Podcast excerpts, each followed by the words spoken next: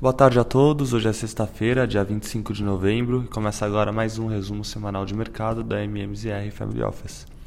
Em uma semana com liquidez reduzida devido ao feriado de ações de graças nos Estados Unidos, interrompendo as negociações na quinta-feira e com metade do pregão hoje, as bolsas encerraram no campo positivo o S&P fechou em alta de 1,53% na semana, Dow Jones avançou 1,78% e o índice das empresas de tecnologia Nasdaq fechou em alta de 0,7%. O mercado americano segue apresentando um rally com o índice S&P avançando 12% em uma janela de um mês e prestes a completar o segundo mês consecutivo no campo positivo, com os investidores já na expectativa de uma moderação no ritmo de altas de juros e com as discussões com possíveis cortes já no ano que vem. Na quarta-feira foi divulgada a ata do FONC, Comitê de Política Monetária que ocorreu no início do mês. A ata veio em linha com o esperado e reforçou a preocupação dos membros com os efeitos defasados que o ritmo de alta de juros implicará sobre a atividade econômica, que a maioria dos membros já enxerga espaço para desacelerar o ritmo. O mercado hoje enxerga uma probabilidade de aumento de 50 pontos base na taxa de juros para a reunião de dezembro, que ocorre no dia 14, com 71% de probabilidade, o que implicaria na taxa de juros básicas nos Estados Unidos na banda entre 4,25% e 4,5%. Os principais indicadores econômicos divulgados na semana foram eh, todos na quarta-feira. O número de pedidos de seguros-emprego aumentou 17 mil para 240 mil na semana passada, acima das expectativas, que era de 225 mil.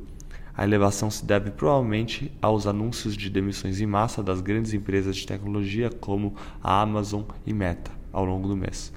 No mesmo dia foi divulgado o PMI, com o índice composto preliminar de novembro vindo levemente abaixo das expectativas, de 46,3 contra 49,5 esperado, mostrando uma contração nas atividades de manufatura e de serviços frente ao mês passado.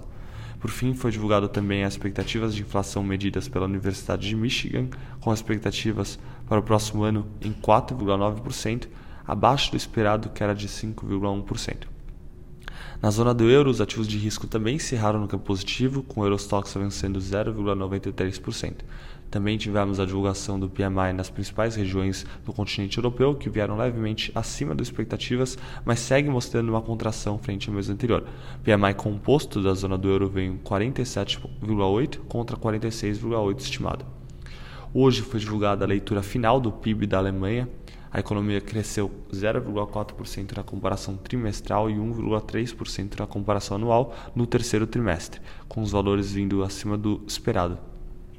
No noticiário da China, tivemos temos visto uma recuperação nas últimas semanas dos ativos de risco, impulsionado principalmente por indícios, indícios de que o governo deve relaxar nas medidas restritivas, diminuindo o tempo de quarentena, por exemplo, e além de conversas com as farmacêuticas norte-americanas para a aplicação das vacinas na população.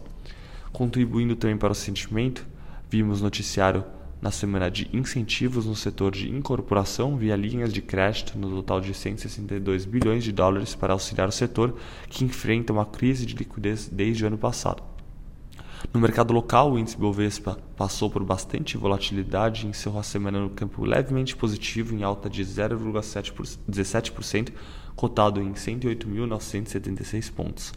O cenário segue ainda indefinido em torno de duas grandes pautas que o mercado especula ao longo diariamente dos pregões, que são a definição de quem será o ministro da Fazenda e a formulação da PEC de transição.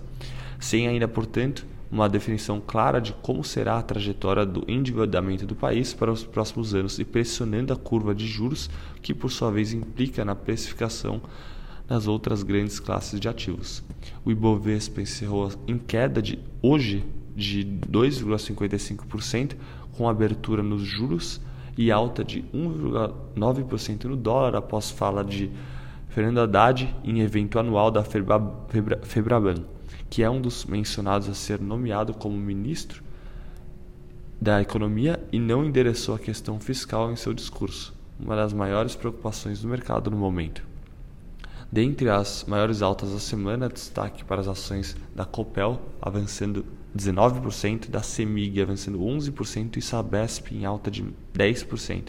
Na ponta detratora, as principais quedas foram as ações da Natura, com queda de 5%, da Clabin também caiu 5% e Suzano com queda de 3%.